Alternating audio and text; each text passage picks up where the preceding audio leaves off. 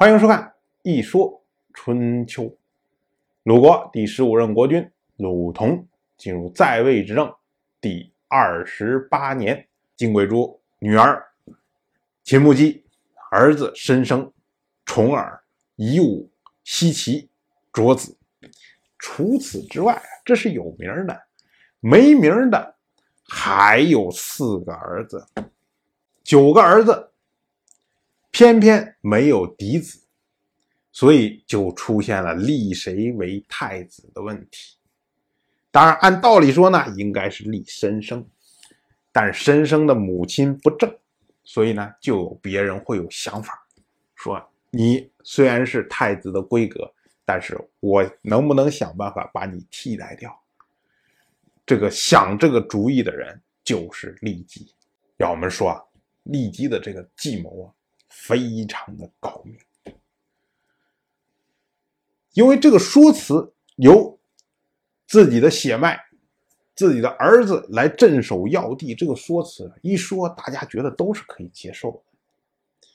而把这些公子全部都发出去镇守，好像说的大家也都是平等的，没有偏待于谁。可是为什么骊姬的儿子能够留下呢？因为这个时候啊。我们要看一下这些公子们的年龄。本年重耳只有七八岁，申生年纪可能要大一些，夷吾年纪要小一些，其他的公子呢，大概都是这个年龄。可是奚齐和卓子他们才刚刚出生，也就是说，其他的这些不管怎么说，他们能跑会跳，然后给他们班底，给他们辅佐的人。他们就可以到外地去镇守去，因为古人嘛，成熟的早，可能十几岁都成为国君了。而奚齐和卓子，他没办法跑，没办法跳，他出去镇守什么呀？自然而然的就留在国内。很可能骊姬当时说说，哎，我不是不想让我儿子出去镇守，只因为实在太小了。如果他们长大成人了。哎，像重耳这么着，也七八岁的时候，我也派他们出去。正着说，所以大家觉得好像也没有什么可以怀疑的，说你有什么野心。但是我们要注意啊，以我们后世这些经验来说的话，太子一旦出了国都，国都万一有事，那么最倒霉的就是太子。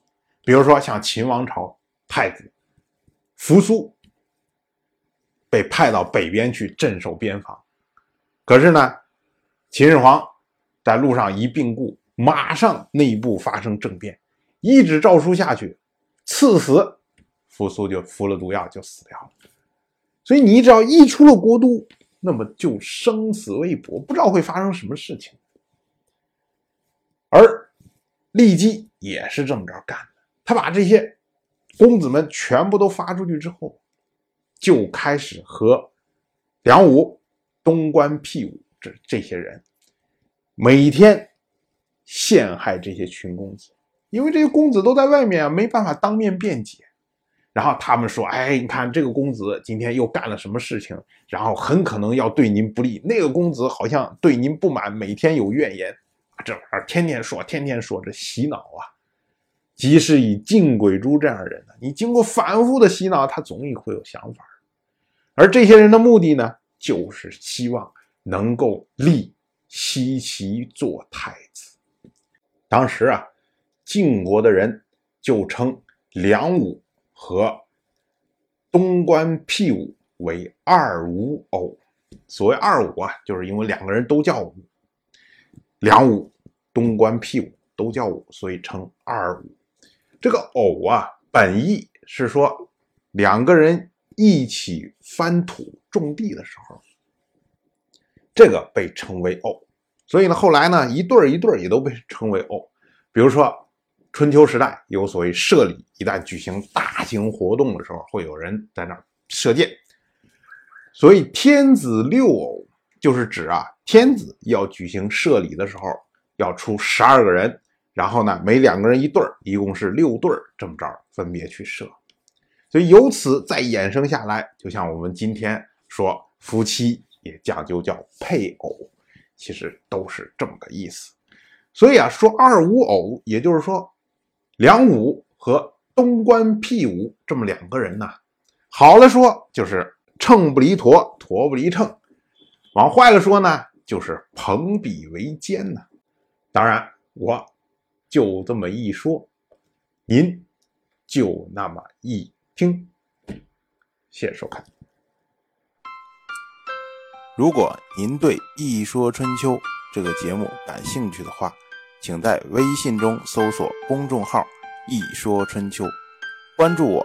您不仅能得到《一说春秋》文字版的推送，还可以直接和我互动交流。我在那里等待您的真知灼见。